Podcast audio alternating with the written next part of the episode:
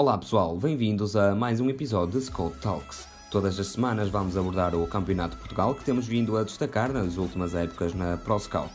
Depois dos destaques dos melhores jogadores, decidimos lançar um podcast com foco no campeonato e que conta com a presença dos nossos analistas responsáveis por esta competição. Esta semana o nosso convidado é David Facucho, técnico do Oleiros, e tentaremos ter sempre uma figura do campeonato presente semanalmente no nosso podcast. Começa então pelos nossos analistas e pelo rescaldo da jornada do Campeonato de Portugal. E a 13ª jornada foi muito favorável ao Vizela. O líder da Série A aumentou a vantagem para o segundo classificado, o Braga B. Tem agora 34 pontos, mais 5 que a equipa secundária dos arsenalistas. Com o empate do Braga B, quem aproveitou foi também o FAF, que soma já 29 pontos, tal como o segundo classificado. O Vizela aumenta a vantagem para os seus mais diretos perseguidores após a 13ª jornada da Série A do Campeonato de Portugal. Os líderes impuseram mais uma goleada ao Lanterna Vermelha Câmara de Lobos. 5-0 foi o resultado, com Alione Fala ser a figura da partida ao apontar um hat-trick. Os vizelenses são o melhor ataque e a melhor defesa da prova, ao passo que os madeirenses são o pior ataque e a segunda pior defesa. Este resultado permitiu ao Vizela aproveitar o empate a 1 do Braga B na recepção ao Montalegre para subir para 5 o número de pontos que separam o primeiro e segundo classificados da Série A. O FAF colou-se ao Braga B após vencer o Mirandela por 2-0, estando agora com os mesmos 29 pontos dos bracarenses. Para o Mirandela, o campeonato está a tornar-se cada vez mais complicado. São apenas quatro os pontos que separam os transmontanos dos lugares de promoção numa série de jogos sem vitórias que já dura desde 27 de outubro. Naquele que era apontado como o jogo mais interessante da jornada 13, Maria da Fonte e Merlinense não deixaram os créditos por mãos alheias e proporcionaram mais um jogo eletrizante neste campeonato. 4-3 foi o resultado, com o Merlinense a recuperar de 4-1 para 4-3 nos últimos minutos e a jogar com menos um homem. Miguel Lima voltou a estar em destaque ao apontar um dos quatro golos do Maria da Fonte, colando-se assim a Gonçalo Gregório, que voltou a estar em branco nesta jornada, no topo dos melhores marcadores da Série A com 12 golos. Com este resultado, o Maria da Fonte ultrapassou o Merlinense na tabela, passando assim a equipa da Pova de Lanhoso a ocupar a quarta posição. O Vitória B não conseguiu passar para a frente do Berlinense, pois perdeu em casa na recepção ao São Martinho por 3-2. É uma vitória importante para os forasteiros, que assim afastam-se da linha de água. O Berço foi à casa do Cerveira derrotar os locais por 2-1, subindo assim ao sétimo lugar do campeonato. Esta foi a quarta vitória consecutiva para a equipa de Guimarães, que tem feito um trabalho bem interessante nesta que é a sua época de estreia no Campeonato de Portugal. Estão neste momento na sétima posição, a 8 pontos dos lugares de acesso ao play-off. À 13 terceira foi de vez. O Chaves Satélite venceu finalmente uma partida e logo com uma goleada. 6-0 foi o resultado na visita do União da Madeira à casa da segunda equipa flaviense. João Paredes foi o jogador em evidência no encontro, ao apontar um hat-trick. AD Oliveirense e Bragança empataram a 1 num jogo que não ofereceu alterações relevantes a nenhuma das equipas. O Pedras Salgadas recebeu e venceu o Marítimo B por 2-1 e, tal como o São Martinho, afasta-se assim da zona perigosa da tabela.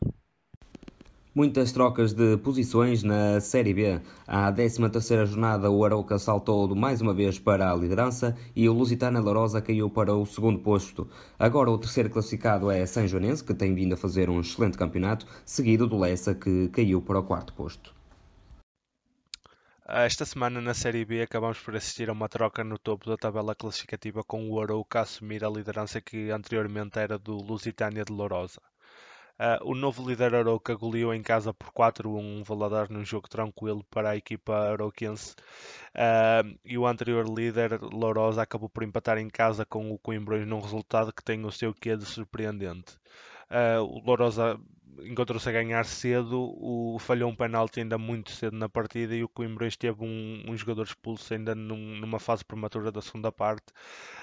mas contra, contra tudo o que, o que seria de esperar, o Coimbra acabou por chegar ao, ao empate já perto do minuto 90 uh, e a Lourosa teve aqui dois pontos perdidos que, que não seriam de, esperar e que, e que, fazem com que, com que perca a liderança. Uh, quem aproveitou este deslize do anterior líder foi a, a São Joanense e o, e o Espinho, que aproveitam assim para, para chegar aos lugares de playoff tendo a São Joanense ganho por, por 2-0 contra a frágil equipa do, do ginásio Figueirense e o Espinho ganho num, num belo jogo frente ao Trofense por 3-0, num jogo que, que, foi realizado na Trophy que o, o Espinho controlou do, do início ao fim e que, e que venceu com toda a justiça. Uh, e quem fez o, o, trabalho inverso e não aproveitou o, o deslize foi o Leicester, que poderia ter ficado a um ponto apenas da, do, do segundo lugar, que dá acesso ao playoff e a, e a dois pontos da liderança mas que não foi além de um, de um empate frente ao Pedras Rubras, que, que já fez uma troca no banco de suplentes e que, que desde a entrada do, do novo treinador um, ainda não conheceu o sabor da derrota e que, que, são dois, neste caso é um ponto ganho e dois pontos perdidos para o Leicester, que, que para a equipa de Pedras Rubras é, é um ponto bastante valioso para, para a luta pela manutenção. Mais a meio da tabela assistimos a um jogo bastante interessante entre o, o Paredes e o Lusitano Bildemuins, que à entrada desta jornada estavam com os mesmos pontos na tabela classificativa. Uh, não foi um jogo muito bem jogado, mas foi um jogo de luta uh, típico entre duas equipas de mais de meio da tabela e que uh, a vitória acabou por sorrir já aos 94 minutos à equipa da casa, ao Paredes, que, que assim soma os três pontos e dá um salto para o sexto lugar na tabela classificativa, estando já também a, a 8 pontos dos lugares de playoff, mas é a primeira equipa a, a fazer a perseguição ao, ao top 5, por assim dizer. Uh, por último, destaque também a, a vitória do Gondomar por 2-0 frente ao Vila Real. Uh, mais do que esta vitória que jogando em casa e, e, frente ao Vila Real, que é uma das equipas também mais com menos recursos desta série, uh, acaba por ser normal, mas sim a, a retoma pontual que o Gondomar tem, tem tido, somando 12 pontos nas últimas 5 jornadas e que, que, fez com que saísse já da zona perigosa e que segue já com alguma, alguma vantagem confortável para a mesma um, estando agora a ter uma, uma prestação desportiva mais, mais condizente com o, o valor do plantel que, que tinha tido uma entrada muito má na temporada. O grande destaque da 13ª jornada da Série C vai mesmo para o empate do líder praiense diante do Oleiros. O Praiense empatou em casa do Oleiros e o Beira-Mar aproveitou para reduzir a distância para o líder para 4 pontos. Nesta jornada 13 da Série C do Campeonato de Portugal, uma jornada com relativamente poucos golos, ah, alguns empates também, onde não houve aqui ah, mexidas na tabela classificativa, seja no topo ah, da tabela, nos lugares de, de acesso ao playoff, como também nos lugares de descida, não houve aqui qualquer, qualquer alteração em termos de, de, tabela classificativa nestes postos. o destaque vai para o empate do, do Oleiros com o Praense, o Praense que se desloca ao campo do Oleiros uma deslocação sempre difícil. O Oleiros é uma equipa que, eh, tal como dito no podcast da semana passada, eh, a par dos dois, dos dois primeiros lugares, é também a única equipa que tem eh, apenas uma, uma derrota, justamente contra o Vitória de Sernás na segunda, na segunda jornada. é uma equipa que, apesar de, de, de, de, ter apenas uma derrota, tem sim oito empates e, e, é uma equipa que vai mostrando o seu pragmatismo, pelo menos em termos pontuais, que, que, que traduzem esta, esta, este quinto lugar que ocupam atualmente. Uma deslocação sim difícil, o Praense acabou por não conseguir mais do que, do que um empate e trazer apenas um ponto para, para os Açores. Uh, quem beneficiou naturalmente com esse, com esse resultado foi o Beira-Mar,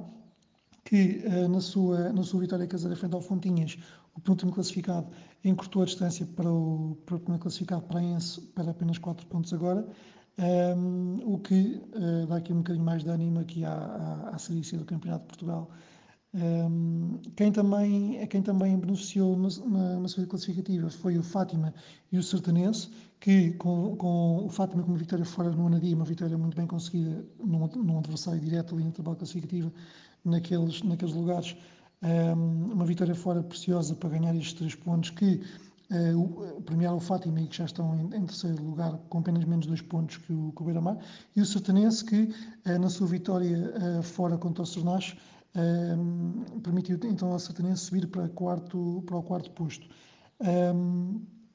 Neste, neste, neste intervalo de lugares entre o terceiro e o sexto, e o terceiro, o sexto, sétimo, Uh, o Caldas, que empatou com o Torriense, o Anadia, que então uh, perdeu com o Fátima, e o Oleiros, que então empatou com, com, com o Praense, acabaram por ver o Fátima e o, e o, e o Sertanense passar na tabela classificativa. Destaque também aqui uh, a vitória do Condeixa contra o Benfica Castelo Branco, o Condeixa que um, está, está ainda em lugar de despromoção, mas que obtém aqui uma vitória que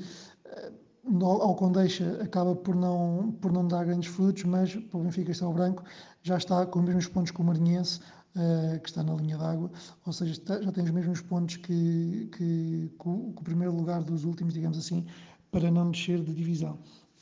Uh, por último, destaco aqui para o Derby do Oeste, uh, com transmissão no Canal 11, que opôs o Torriense ao Caldas, o jogo jogado em Torres Vedras, o relevado um pouco pesado também fruto nas condições climatéricas, um, um, jogo não muito bem jogado, com uma segunda parte uh, um pouco mais, mais mexida, também fruto do, do, do, do empate que o Torriense também conseguiu uh, no, no, início da segunda parte, uh, que depois também partiu um pouco o jogo e o jogo acabou por não ser muito bem jogado na sua generalidade, mas que na segunda parte ganhou um bocadinho mais de ânimo e o resultado acaba por ser justo porque ambas as equipas não praticaram um grande jogo de futebol, particularmente e souberam obter um ponto uh, neste, neste jogo Derby do Oeste. No que toca à Série D, o líder olhanense escorregou esta jornada e empatou em casa frente ao Amora. Quem aproveitou foi a formação do Real, que está agora a dois pontos da liderança, seguida do Pinhal Novense, que encontra-se no terceiro lugar, a quatro pontos do segundo classificado. Na jornada 13 da Série D, vou começar por destacar as vitórias do Real de Massamá e do Futebol Clube de Alverca. O Real de Massamá recebeu e venceu o Lusitano de Évora por 4 bolas a uma e a equipa de Massamá avança para a quinta vitória consecutiva no campeonato. Hugo Martins ainda não perdeu uh, para o Campeonato de Portugal ao serviço do Real de Massamá e conta já com 5 vitórias e um empate. O Futebol Clube de Alverca foi até Lolé vencer por duas bolas a zero, alcançando assim 26 pontos, que permitem igualdade na tabela classificativa com o Pinhal Novense. O Pinhal Novense recebeu e empatou diante do Loures a zeros. O Loures falhou, portanto, assim o assalto ao terceiro lugar. No Olhanense Amora registrou-se também um empate, mas desta feita a duas bolas e no Amora, Tuque deixou o comando técnico da equipa e foi substituído, já se sabe, por Rui Narciso.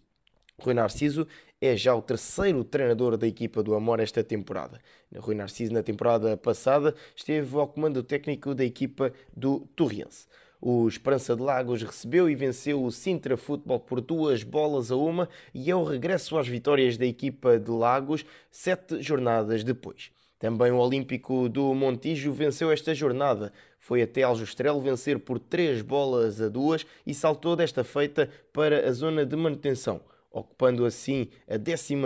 posição do campeonato com 12 pontos. O Montijo já não estava na zona de manutenção desde a jornada 6. Em sentido contrário, claro está, o Sacavenense cai para a zona de despromoção ao perderem Sintra por 3 bolas a uma diante do Sintrense. A classificação está então ordenada da seguinte forma: no topo da classificação, o Arenense com 32 pontos, seguido de Real de Massamá com 30, Pinhal Novense com 26, Alverca com 26 e o Loures com 24. Tempo agora de passarmos aos destaques individuais desta 13ª jornada do Campeonato de Portugal e começamos então pela Série A. João Paredes é o destaque desta jornada. João Paredes é um avançado de 23 anos do Chaves Satélite e esteve em excelente plano neste passado fim de semana. Apontou um hat-trick diante do União da Madeira e a sua equipa venceu por 6-0. Esta temporada o avançado soma 4 golos e já atuou pela equipa principal da turma de Chaves. O jogador em evidência na jornada 14 da Série A do Campeonato de Portugal é o ponta-lança português do Chaves Satélite, João Paredes. Paredes teve passagens formativas por Naval 1 de Maio, Sporting, Académica e ainda pelo Vitória Minhoto. Foi no Anadia que se destacou, participando em duas boas campanhas do Clube de Aveiro no Campeonato de Portugal, que lhe valeram dessa forma uma mudança para o Vizela. Na época 2017-2018, apontou 16 golos com a camisola vizelense em todas as competições, sendo um dos melhores marcadores do Campeonato de Portugal com 13 golos. Transferiu-se para Chaves, onde se esperava que figurasse na equipa principal, mas manteve-se no terceiro escalão, agora ao serviço do Chaves Satélite. Apontou 12 golos em 20 partidas, tendo-se mudado por empréstimo para o Mafra a meio da temporada. A estadia na segunda divisão não foi muito feliz, não tendo apontado qualquer golo, Regressou a Chaves, onde tem alternado entre a equipa principal e a equipa satélite. Leva seis jogos na primeira equipa esta temporada, tendo marcado apenas um golo, o único do Chaves, na vitória por 1-0 frente ao Casa Pia na fase de grupos da Taça da Liga. E leva quatro golos em quatro jogos pela segunda equipa dos flavienses. Aos 23 anos, Paredes parece poder vir a ser peça-chave na batalha pela manutenção dos homens de Carlos Guerra. Foi figura central da primeira vitória do Chaves Satélite no campeonato, ao apontar um hat-trick no folgado triunfo sobre o União da Madeira por 6 bolas a 0. No jogo com os madeirenses, o ponta de lança completou com sucesso 67% das suas ações. Driblou de forma bem sucedida adversários em três ocasiões. Ganhou 65% dos duelos que disputou e ainda completou 62% dos passes que tentou. Vindo da Argentina e com apenas 21 anos, Chapi Romano foi o líder da vitória do Espinho em, na Trofa, diante do Trofense. A equipa do Espinho venceu por 3 bolas a 0 e Chapi Romano apontou dois golos, um fator de destaque, visto que é um médio centro. Sobre o destaque individual desta semana, o jogador escolhido acabou por ser o Chape Romano do, do Sporting de Espinho, que apontou dois golos na, na vitória do, do Espinho frente ao, ao Trofense e que, que tem cimentado o, o, seu lugar na equipa do Espinho. Uh, Trata-se de um jogador argentino de, de 21 anos que, que, provavelmente seria desconhecido para a grande maioria dos, dos adeptos do Campeonato de Portugal, mas que hum, na Argentina passou por, por bons clubes na formação, tendo, tendo jogado no River Plate e mais recentemente no Huracan e que foi desta, desta segunda equipa que passou do, do sub-20 aqui para, para Portugal e para o Sporting de Espinho. Trata-se de um médio de características mais ofensivas que, hum, que tendo agora a primeira, a primeira experiência a, a sénior, ainda não é um, um titular absoluto da, da equipa espinhense.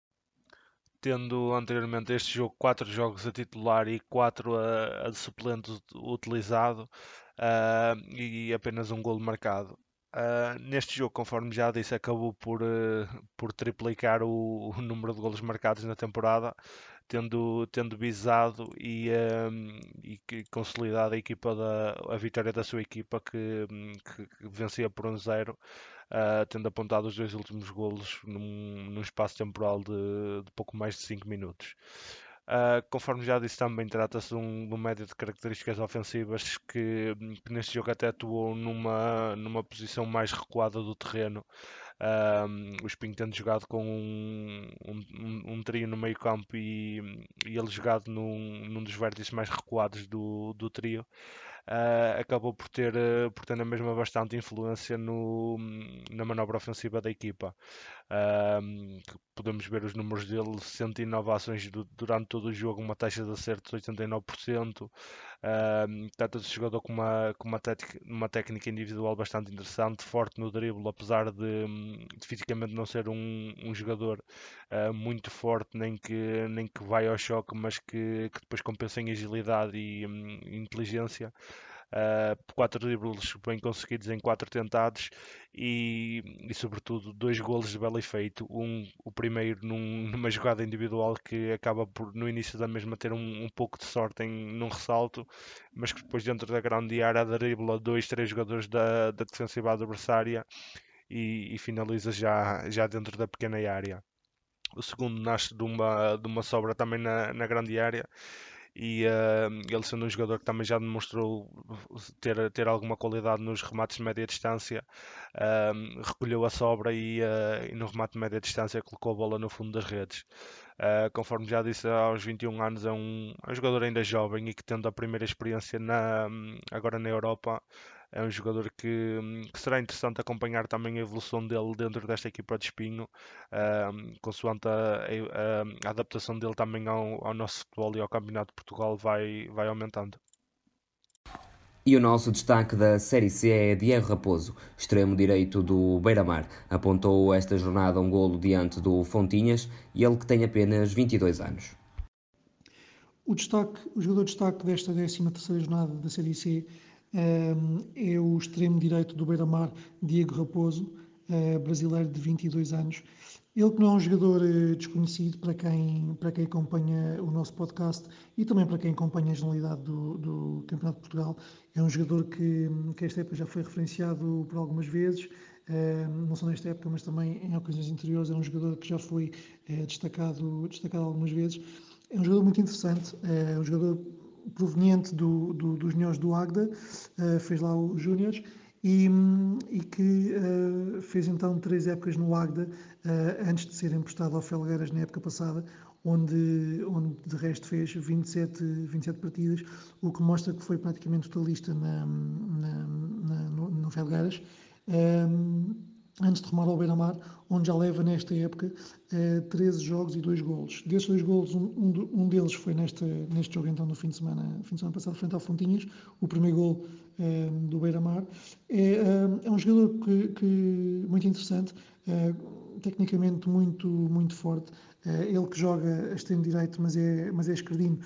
procura com facilidade zonas, zonas mais interiores, o que permite também receber, receber a bola nas entrelinhas, em espaços entre linhas, onde é muito forte na, na, na criação do, do, jogo da sua equipa, na ligação de setores,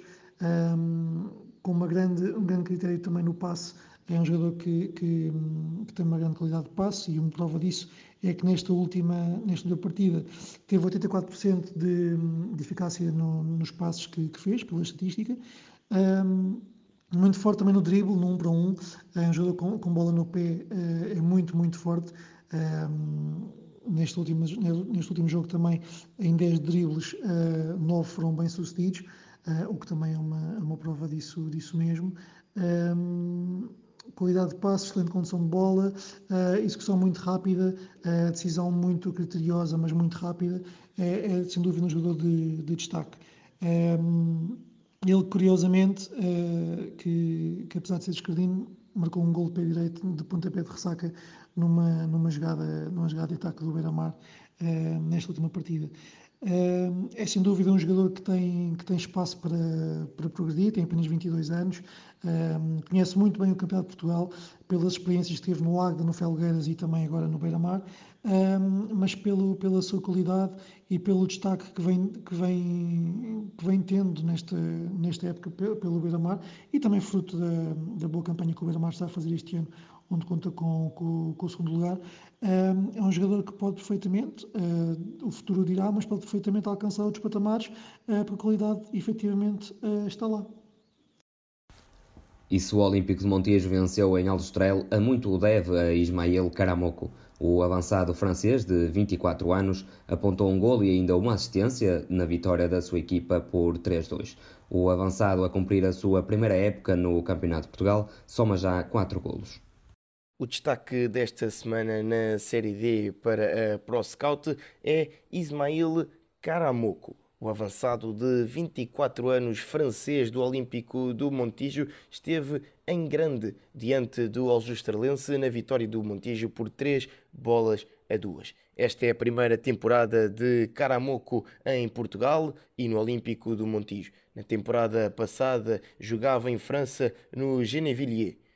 Esta temporada, Caramoco uh, soma já quatro golos marcados em oito jornadas do Campeonato de Portugal. Nesta jornada marcou um golo e ajudou a sua equipa a vencer uh, o Aljustralense, como já referi, e a fugir à zona de despromoção. Na vitória por 3-2 do Olímpico do Montijo, Caramoco teve ainda uma assistência e apresentou os seguintes dados. Veja bem, ações bem-sucedidas, 36 em 50 ações, portanto uma percentagem de 72%, teve 90% de acertos nos passes, em 21 passes acertou 19 e ganhou 11 duelos. Esta foi uma jornada muito positiva para o francês do Olímpico do Montijo, Ismail Caramuco, e é portanto o destaque da ProScout. Depois do rescaldo da 13ª jornada e dos destaques individuais, Passamos agora para a antevisão da próxima jornada. Na Série A teremos uma transmissão televisiva pelo Canal 11 e este domingo o Montalegre recebe o Vizela pelas 14 horas. Próxima jornada, a 14 da Série A do Campeonato de Portugal, tem como principal destaque o jogo entre Merlinense e Braga B, que pode ditar mudanças nos lugares de acesso ao play-off. No primeiro jogo da jornada, o Berce viaja até à Madeira para defrontar o Lanterna Vermelha Câmara de Lobos. Os homens de Guimarães tentarão atingir assim a quinta vitória consecutiva e aproximar-se mais um pouco das equipas de topo da Série A. O líder Vizela vai a Montalegre naquele que será o jogo da jornada, alvo de transmissão televisiva pelo canal da Federação Portuguesa de Futebol, o 11. Mirandela e Pedras Salgadas defrontam-se naquele que será um duelo entre duas equipas de Trás-os-Montes. Ambos os clubes procurarão afastar-se um pouco da zona perigosa da tabela classificativa. O Vitória B desloca-se até Bragança, procurando regressar às vitórias na casa de um adversário que nas últimas semanas se tem aproximado perigosamente dos lugares de promoção. O Maria da Fonte procurará manter a sua série de jogos sem perder na Madeira, frente ao Marítimo B. Segunda equipa dos insulares já não vence há quatro partidas e quer regressar aos triunfos perante uma das equipas em maior destaque no campeonato. São Martinho e Faf defrontar-se-ão em São Martinho do Campo, com os fafenses a poderem aproveitar um deslize do Braga B para subir à segunda posição do campeonato e, consequentemente, passarem a ocupar um lugar de acesso ao play-off. Por último, dois jogos entre as outras quatro equipas em lugares de descida. O Cerveira recebe o Chaves Satélite, num jogo que pode significar, em caso de vitória flaviense, a saída dos homens do Tâmega da zona de despromoção pela primeira vez na temporada. Já na Madeira, o União é visitado pela AD Oliveirense, numa partida onde espera dar uma imagem completamente diferente daquela que deixaram na última jornada. A Série B não nos reserva transmissões televisivas para a 14ª jornada, contudo, este sábado o Valadares Gaia Amarante pelas 15 horas terá a transmissão online. A jornada 14 da, da Série B é uma daquelas jornadas que, que agrada a qualquer adepto. Temos aqui belos jogos em perspectiva, começando logo pelo um, um, um derby regional entre o Sporting Spin que vai receber o Lusitânia de Lourosa, uh, duas equipas que estão separadas pelo, por 4 pontos, estando o Lourosa em segundo lugar e o Spin em quinto, mas que, que será um espetáculo muito agradável de, de, se ver com certeza e que para quem acompanhou a temporada passada bem se deve lembrar de, de, daquele jogo entre o Espinho e Lourosa já no, no finalzinho do campeonato e que teve as bancadas repletas e que dentro do relevado foi um, um espetáculo de realce. Uh, não é o único jogo de, de, cartaz, por assim dizer, uma vez que teremos o Lessa, atual quarto classificado, a receber a, a atual terceiro classificado.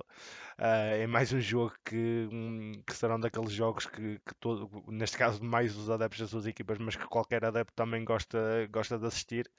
Uh, uma vez que são duas, duas massas associativas com, com bastante representação e bastante aguerridas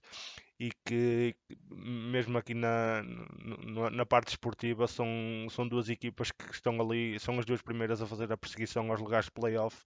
e que será um jogo também não diria decisivo porque ainda estamos numa fase muito prematura da temporada, mas num, será um jogo que, que vai começar a ajudar a definir eh, quem é que se assume mais num, numa perspectiva de, de, atacar com força os, os lugares de playoff. Uh, fora estes dois jogos de, de cartaz, o, o líder Arouca terá também uma, uma difícil deslocação ao, ao campo de Lusitano de Vildemunhos,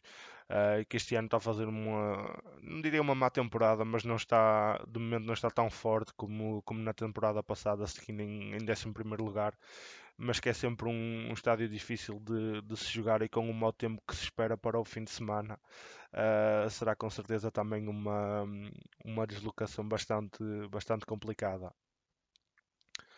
mais para o fundo da tabela temos, temos aqui alguns, alguns jogos também que, que serão interessantes de, de se assistir. O Canelas recebe o Trofense, o Canelas que está a fazer também um campeonato bastante positivo e o, e o Trofense que vai no terceiro treinador, mas que também vinha numa, numa fase positiva de resultados antes de, deste resultado menos bom frente ao Spin que teve. O Castro Daire recebe o Gondomar, uh, duas equipas que também estão perto uma da outra na tabela classificativa. O Castro Daire sendo a primeira equipa que está acima da linha d'água, com 16 pontos, e o Gondomar seguindo em, em décimo lugar com, com mais um ponto, com 17. Uh, que será mais um jogo que, que terá aqui implicações na tabela classificativa, uma vez que, que uma derrota para o, o Castro Daire põe a equipa em, em perigo de de voltar para a zona perigosa e uma vitória para o lado da, da turma gondomarense faz com que possam subir ainda mais na tabela e cheguem-se aos, aos lugares de miolo da, da tabela classificativa. Outro jogo interessante será o Coimbrões a, a receber o Falgueiras. O Coimbrões, depois de uma, de uma entrada muito forte,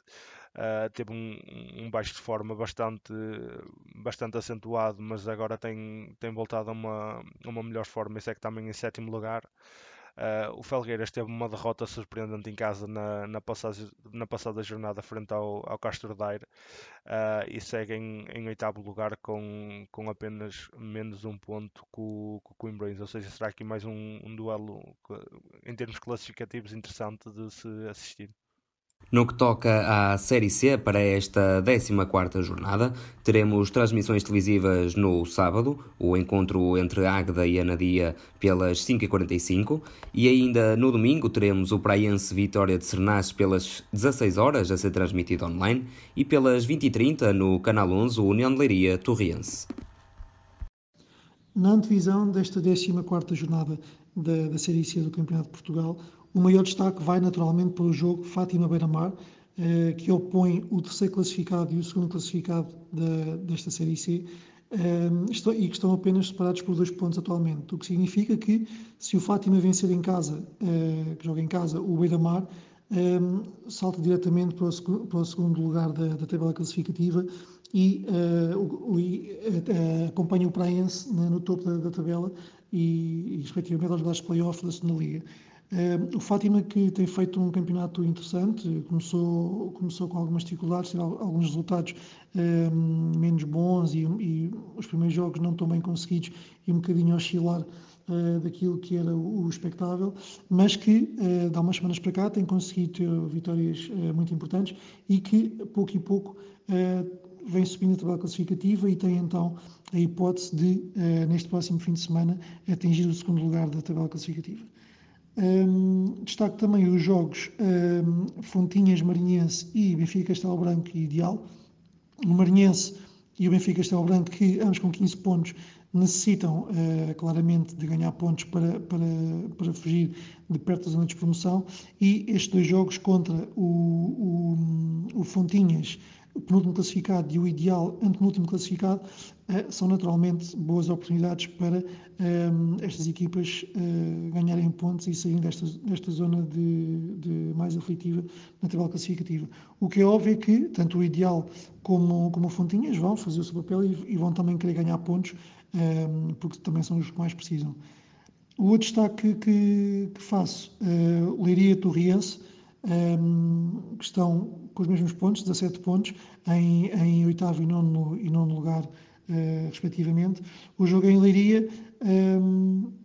Estão, estão, estão ambos dois pontos acima da linha d'água, uh, de 15 para 17 pontos a diferença da linha d'água para estas duas equipas, e que, um, também como anteriormente dito, são duas equipas que pretendem claramente ganhar o jogo para, para, para ganhar pontos e fazer a campanha que, que muitos esperam dele. Por exemplo, o Leiria, ano passado, que foi campeão de série, está a fazer uma campanha muito abaixo do expectável este ano, e o Torriense, que até esteve em primeiro lugar e que até começou, começou o campeonato uh, ali entre a terceira jornada e talvez a, a oitava, nona jornada, conseguiu alguns, alguns uh, bons resultados e que nas últimas semanas tem decaído drasticamente na, na tabela classificativa. Um, um jogo então muito interessante para acompanhar neste, neste fim de semana. Destaco também, um, por fim, o jogo Agda-Anadia, que terá transmissão no Canal 11 às 17h45 no sábado. Já no que toca à Série D, teremos três transmissões online e todas a ocorrer no domingo pelas 15 horas. O Sintra Futebol recebe o Real, o Alverca recebe o Aljustrelense e o Oriental vai até casa do Amor. Em relação ao que aí vem para este fim de semana, referente à jornada 14 da Série do Campeonato de Portugal, o jogo de cartaz é o Loures Olhanense. Após ambas as equipas terem empatado, querem agora certamente regressar às vitórias. No topo da tabela, o Real de Massamá joga com o Sintra Futebol e o Pinhal-Vence vai até Sintra para defrontar o 1 de dezembro. O Alverca, após atravessar a fase mais complicada do calendário, recebe agora o Aljustralense. O Montijo e o Esperança de Lagos será um jogo também bastante interessante. Após ambas as equipas terem vencido na jornada 13 do campeonato, defrontam-se agora e certamente que nenhuma quererá perder pontos. Tempo agora de passarmos ao nosso segmento de entrevista com o nosso convidado da semana, que é David Facucho, o treinador da Associação Recreativa de Oleiros. David Facucho era treinador adjunto de Nathan Costa e, após a saída deste em novembro, assumiu o comando técnico da equipa com duas vitórias e três empates até o momento, não tendo ainda conhecido o sabor da derrota. Falando das expectativas para o resto da temporada, o técnico de 35 anos fala-nos da conciliação que tem de fazer com a sua atividade profissional e também com o comando técnico da equipa de Oleiros e garante que a manutenção é o principal objetivo. Antes de mais, queria, queria agradecer o contacto e, mais que isso, uh, dar os parabéns à ProScout um, pelo acompanhamento que faz de, do Campeonato de Portugal abriu e porque hum, só com, com divulgações e, e, e projeção de, da comunicação social, neste caso, e, ou de redes sociais sobre o, nosso campeonato, é que este campeonato e os jogadores, uh, treinadores uh, e clubes que estão neles envolvidos podem podem uh, também a partir daí ter uma evolução ainda maior. Na sequência da, da, da pergunta, da, da, primeira pergunta que, que, que me fizeram, pronto, de, de dizer primeiramente que, que uh, a, minha, a minha ascensão a, a técnico principal vem no, no, no decorrer da, da, infelizmente, da saída do nosso mister, que eu considero nosso mister, é, Nathan Costa, é, que é alguém que, que eu já conhecia há muito tempo nas lides futebolísticas, eh, fui treinado por ele, é, é um amigo de longa data. E pronto, e nos últimos dois anos e meio tivemos juntos também neste, neste projeto que é a Associação Recreativa e Cultural de Oleiros. e pronto, e, e daí surge esta, surge esta oportunidade, ainda que reforçando, e também tornei isso público, uh, a minha vida profissional, uh, sou profissional de educação física, uh, não permitisse neste momento, se calhar, uh, acartar com, com, com a dimensão deste cargo que é treinar uma equipa no Campeonato de Portugal, porque diria que não tendo dados oficiais, mas entre 80% a 90% de todos os técnicos desta divisão, se calhar são uh, 100% profissionais. E tanto o Natan como, como anteriormente, como eu, uh, não posso dedicar a, a totalidade da, da do meu tempo para, para, para o desenvolvimento do carro. Aqui entra também o resto da, da, da equipa técnica, que eu aproveito também para falar, uh, que me, muito me tem ajudado nesta, nesta fase, nesta fase depois do, do Nathan ter saído, infelizmente por motivos pessoais, que, que é o Carlos Rodrigues e o, e o Francisco Santos. Uh, uma palavra também de apreço para eles e de agradecimento por tão, uh, tão bom trabalho uh, que já vinham desenvolvendo enquanto o Nathan cá estava e que continuam a, a desenvolver. Uh, na sequência da, da questão, expectativas de, de arco é de sempre, é de sempre, tendo em conta o, o nosso contexto e, e, a nossa dimensão, as expectativas é, falando em objetivos, é claramente um objetivo da manutenção e que só pode ser assim para um clube eh, como o nosso, e sempre foi. Eu considero sempre nós vamos fazendo eh, pequenos milagres. Isto estamos a falar num, num quarto ano de, de, de, de, eh, de campeonato nacional, que nunca, um, clube que nunca tinha estado nesta, neste, neste patamar e que ano após ano se tem aguentado e que, e que espera cimentar essa, hum, essa posição no campeonato nacional, porque só assim faz sentido, porque apesar de ser uma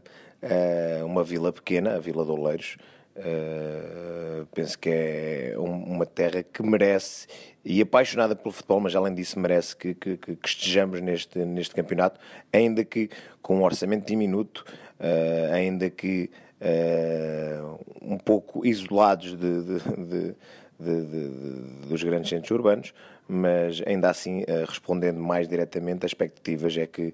no final do ano além do objetivo geral do clube, que é a manutenção no Campeonato de Portugal, eh, este clube eh, possa eh, potenciar jogadores e, possam ver cada vez mais o, clube Oleiros como, como um clube onde,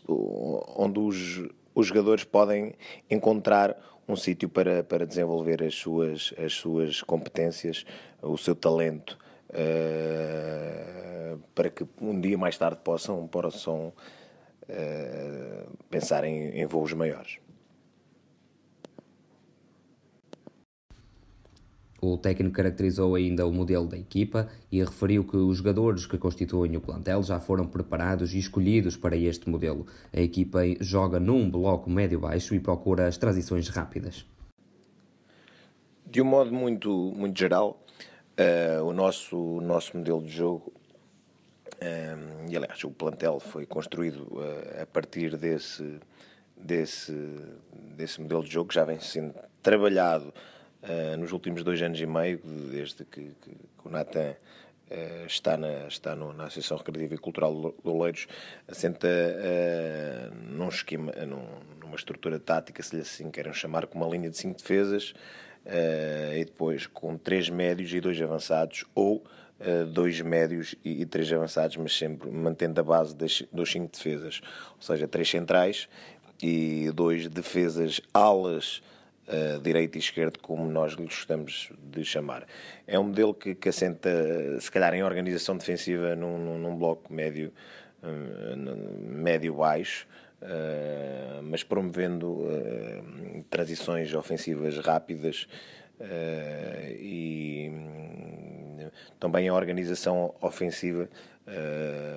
construção sobretudo uma construção por uh, dando primazia a um, um, jogo mais exterior do que interior uh, e hum, a nível de, de, como disse e volto a reforçar, a nível de, mas sobretudo a transição ofensiva é uma das nossas mais-valias. Pode parecer um, um sistema e os dados estatísticos revelam isso e muitas vezes os dados revelam aquilo que as equipas são. Uh, os dados, e como disseram e registaram e bem, somos neste momento a melhor defesa dos campeonatos nacionais, a par do, do, do Benfica. Uh, mas também, por outro lado, somos do, do, dos ataques menos concretizadores. Uh, pode parecer que somos um, temos um modelo de jogo extremamente defensivo, mas não, isto assenta em dinâmicas uh, estruturais uh, que condicionam muito o jogador, o, o jogo do, do, do, adversário e muitas das vezes também adaptamos uh, as dinâmicas que temos ao adversário que vamos encontrar, uh, mas como eu disse, uh, pode parecer um, um, sistema bastante defensivo, mas que não nos deixa, ou não deixa que a nossa equipa se possa tornar perigosa, que, que torna. Nós é que tentamos gerir os momentos de jogo de, de, de forma a que em determinados momentos possamos uh, criar perigo e se vocês virem também, uh, quem puder acompanhar os nossos jogos uh, vê que, que por jogo o, o, volume ofensivo da nossa equipa é, é, também é considerável, e, ou seja, dizendo, uh, trocando por miúdos, que uh, temos sempre por, por, jogo 6, 7, 8 situações, em média, obviamente, uh, há jogos e jogos, dependendo também do adversário, mas 6, 7 situações reais de, de, de golo. Uh, depois também somos uma equipa forte no, no, no, no, nos esquemas táticos, uh, temos alguns golos, os golos que temos se calhar diria que, que 40% são 40, perto se calhar 50% são de, de bola parada, um, o que equivale a dizer que nos diferentes momentos do, do, do jogo, uh, dando primazia, se calhar, à organização defensiva, uh, que como eu disse, uh, estatisticamente é aquilo que salta mais à vista, mas não considerem, uh, e eu não considero de maneira nenhuma, nós não consideramos de maneira nenhuma uma equipa ultra defensiva. Uh, ao invés, uh, isto muitas vezes, como nós sabemos, temos tido mais eficácia defensiva que eficácia ofensiva. Mas pronto, continuamos a trabalhar porque essa eficácia defensiva uh, possa ou possamos dar continuidade a essa eficácia defensiva. O trabalho, obviamente, também tem sido desenvolvido para que a eficácia ofensiva possa, possa estar a níveis parecidos com, com a nossa eficácia defensiva. Uma vez que já fazia parte da equipa técnica do clube, o técnico David Facucho optou por não fazer muitas alterações ao trabalho que vinha sendo desenvolvido e seguir uma linha de continuidade. Ainda que não tenha, não tenha aliás, grande parte da, contratação dos jogadores e, passou pelo, pelo Natan e pelo, pelo nosso diretor desportivo, mas pronto, eu estive sempre presente na, nas, decisões, tive, tive Aliás, muitas das análises também fiz análises a muitos jogadores, uh, uh, dei a minha opinião, uh, por isso sei também as mais-valias que, que, que, o, que o mais-valias, ou neste caso os pontos fortes e os pontos fracos do, do nosso plantel. isto para dizer o quê? Que. Hum, há uma linha de continuidade, se, se assim lhe queiramos chamar, né, apesar da saída do, do Natan, naquilo que tudo que foi construído desde o início da época. Uh, agora, se me perguntar, uh, os treinos são iguais, obviamente, cada, em bom português, cada cabeça a sua sentença. Obviamente, eu também tenho as minhas filosofias, as minhas ideologias. Uh, Uh, mas eu diria, em percentagem, que eu gosto de trabalhar com percentagens, uh, se calhar uh, a nível de metodologia, eh, de treino mantivemos 80%, porque também uh, foi muito tempo a lidar com o Natan e, e, havia aqui se calhar uma simbiose perfeita na, nas ideias, na ideologia, na metodologia que, que, temos. Por isso há aqui claramente uma elevada percentagem na, naquilo que uh, de bom se fazia uh, anteriormente. Por isso há, houve uma continuidade nessa, nesse âmbito. Pronto, mas como disse, obviamente também uh, aqui e ali uh, vou pondo o meu cunho pessoal, mas isto é uma equipa que estava ou está já com automatismos criados, dinâmicas criadas que, que era importante manter, porque os resultados, como é visível, têm, têm aparecido e não fazia sentido absolutamente nenhum se as coisas estavam a correr bem mudar precisamente por isso, porque a equipa técnica mantém, o resto da equipa técnica mantém-se e os jogadores mantêm-se também. As dificuldades económicas do clube, em muito provenientes daquilo que são as assimetrias regionais do país, foram também tema de conversa com o treinador. Eu penso que o, o, os entraves mais efetivos em relação a, aos nossos adversários, uh, falou na pergunta de, falaram no, no, no, plantel mais curto, aí posso comentar uh, o entrave que há para termos, é, é justificação para termos um plantel mais curto, porque eh, como sabem, nós eh, contamos, eh, este clube é gerido ao cêntimo, porque tem que assim, só assim tem que ser, sendo um dos orçamentos mais baixos de todo o Campeonato de Portugal, e tudo tem que ser gerido da melhor maneira possível. E o entrave é esse, o entrave é do recrutamento. Oleiros é uma pequena vila do interior, com as assimetrias inerentes a uma vila como, como, como esta. Como disse bem, uma, é uma vila humilde, mas compridora, uh, que infelizmente no nosso campeonato e no nosso panorama desportivo ainda vão havendo clubes que não são cumpridores, infelizmente, e que prometem mundos e fundos, uh, se calhar aos jogadores e aos técnicos, e, e depois não, não cumprem. Aqui, é, graças a Deus, e é, um, é, é, faz parte do historial, historial deste clube, nunca ficar de dever nada a ninguém, e por isso pode-se pode-se perguntar a todos os treinadores ou todos os jogadores que passaram por aqui. Pronto, mas voltando, o entrave do, do plantel curto passa precisamente por aí, uh, por muitas vezes cativar ou tentar cativar jogadores uh, para vir para um clube que se calhar está longe dos grandes centros urbanos, onde a nível social pode não cativar da melhor maneira uh, um jogador a, a vir morar para, para Oleiros. Por outro lado, uh, eu vejo isto sempre no, no, no, no copo meio vazio ou copo meio cheio, depende sempre da perspectiva, tudo é subjetivo. Uh, podem se focar uh, mais na, na, carreira que estão a construir. Por isso é que, se calhar, a base também do nosso plantel, aliás, a média de idade já é só olhar e disse 22, 23 anos, os jogadores uh, bastante novos que querem ter um dia mais tarde ter um lugar ao sol no, no panorama desportivo nacional. Por isso o, o entrave do plantel passa por aí. Falou também da, falaram aqui também da, da questão do, do, do, sintético, de dimensões reduzidas. Mais uma vez, copo meio vazio uh, ou meio cheio. Uh, se por um lado pode teoricamente favorecer-nos nos jogos em casa, pode-se pensar assim, uh, futebolisticamente falando, e tendo nós o modelo de jogo que temos instituído, pode até beneficiar, uh, tendo um, um, campo mais curto, mas por outro lado também, uh, se formos a ver, nós treinamos aqui num sintético que, a base deste sintético também não, é melhor, uh, ou seja, os sintéticos são uh, a probabilidade de ter de lesões é muito maior, ou seja, isto tem que ser tudo gerido com, com pinças a nível de, de preparação física uh, e de, de, de, trabalhos, seja ele de força, de flexibilidade, pronto, todas as capacidades motoras. Portanto, é, aquilo que pode parecer para alguns, se calhar, uma vantagem, se calhar para nós parece uma desvantagem e, vice-versa. Uh, agora, o que falei, o que falou no início, e bem, os maiores entraves uh, uh, passam em relação aos nossos, aos nossos um, adversários passa por isso, né, né, sobretudo na base de recrutamento de jogadores, que no fundo são eles que fazem a diferença, são eles que jogam, apesar de nós tentarmos uh, dar as diretrizes, uh, e eu acho que esse sim parece-me ser uh, os dois maiores, que é é o recrutamento, seja por uh,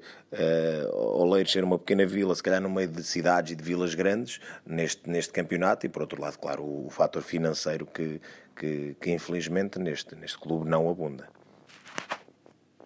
David Facucho falou ainda de como a sua equipa técnica desenvolve estratégias de scouting, análise e observação de adversários e da própria equipa e considerou ainda que estas vertentes são importantíssimas se querem manter-se a este nível. É, é, é de, eu considero de extrema importância essas duas valências que, que, que falou, seja a análise dos adversários com, de, e como da nossa própria equipa, através de vídeos, seja do scouting, uh, porque hoje em dia e neste nível, uh, só tendo estas duas vertentes bem desenvolvidas e bem presentes num clube, é que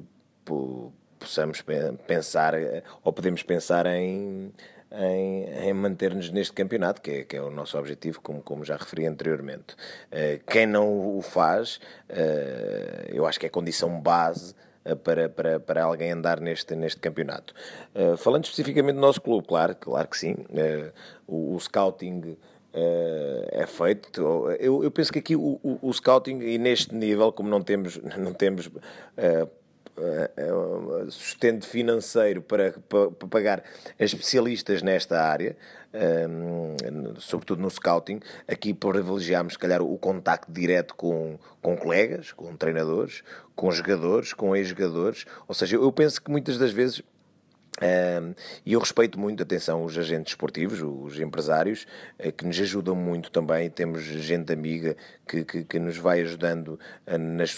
nas sugestões que, que, vão dando, mas uh, costumamos dizer que para saber se um, um jogador tem as mais-valias uh, para o nosso clube, seja ela uh, física, técnica, tática e humana, uh, as primeiras pessoas que, que, que, para quem ligamos é, é para, os, para os treinadores ou para os treinadores, porque são quem efetivamente lidou de perto uh, com, com os jogadores. Portanto, uh, esta parte do scouting aqui, não tendo uma pessoa específica, uh, o, que faz, o que fazemos aqui é, é confiar, ou temos agentes esportivos em quem confiamos e, e, pronto, e essas pessoas vão nos ajudando neste, nesse aspecto né, de, de gestão de jogadores, de, de observação de jogadores uh, para, que, para que nos possam ajudar, como eu disse também na pergunta anterior, aqui a, a base de recrutamento, nós aqui a probabilidade de erro tem, uh, aliás, a margem de erro é, é, é muito baixa, porque uh, não podemos falhar no, no, que estamos a contratar, porque não podemos estar aqui a fazer 30, 40 inscrições por, por ano, porque uh, não temos dinheiro para, para isso. Um, da parte da análise, sim, temos uh, quem faz a análise este ano, é como já, já referi anteriormente, também é o, é o Carlos, o Carlos Rodrigues. Um, uh, eh, temos um analista, sim, porque é, é, como eu disse, é de extrema importância, seja a análise dos nossos próprios jogos, dos nossos próprios treinos, seja a análise do, do adversário e, aliás, todo, a base de todo o microciclo é, é, é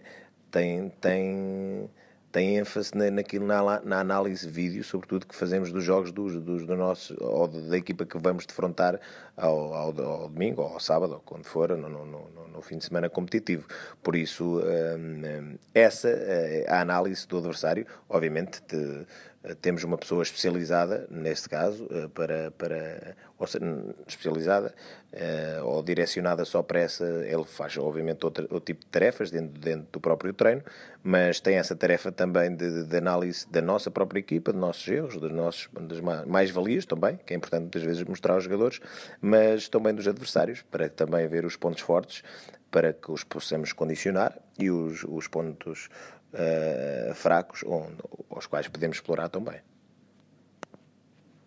À semelhança das opiniões dos nossos convidados no Scout Talks, também David Facus considera que o atual modelo do Campeonato de Portugal é injusto para todas as equipas. Acho, nessa pergunta, eu acho que é a opinião, a opinião generalizada